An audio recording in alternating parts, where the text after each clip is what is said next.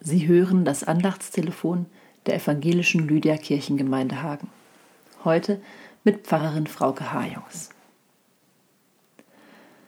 Es ist aber der Glaube eine feste Zuversicht dessen, was man hofft, und ein Nichtzweifeln an dem, was man nicht sieht.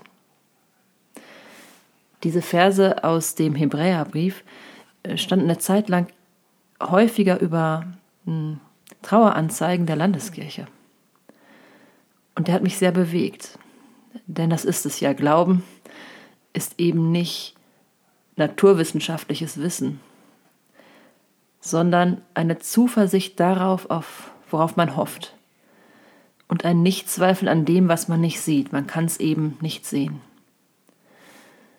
Ich empfinde Glauben als großes Geschenk. Und es gibt Situationen, da kommt mir das ganz besonders nah. Oft werde ich gefragt, ob das denn nicht also wirklich schwer und hart ist in meinem Beruf, dass ich so viele Beerdigungen machen muss. Und dann sage ich, nein, ich mache gerne Beerdigungen. Und wissen Sie weswegen? Weil ich da mein Handeln als besonders, ja, sinnvoll empfinde. Denn da kommen wir wirklich an den Kern unseres christlichen Glaubens.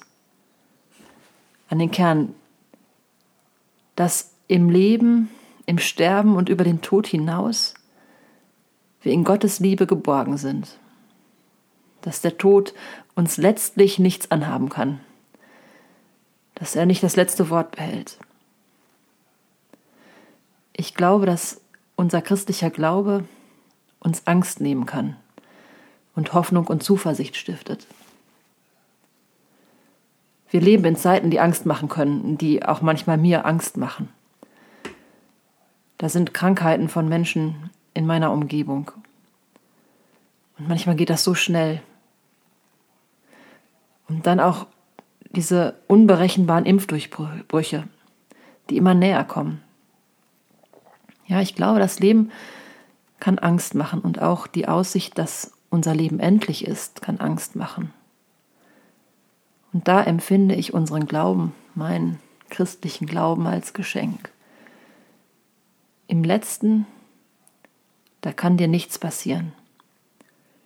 Im letzten hast du eine Heimat bei Gott, bist geborgen bei ihm. Keine Leistung ist unser Glaube, sondern ein Geschenk. Es ist aber der Glaube eine feste Zuversicht dessen, was man hofft, und ein Nichtzweifeln an dem, was man nicht sieht. Amen. Bleiben Sie behütet.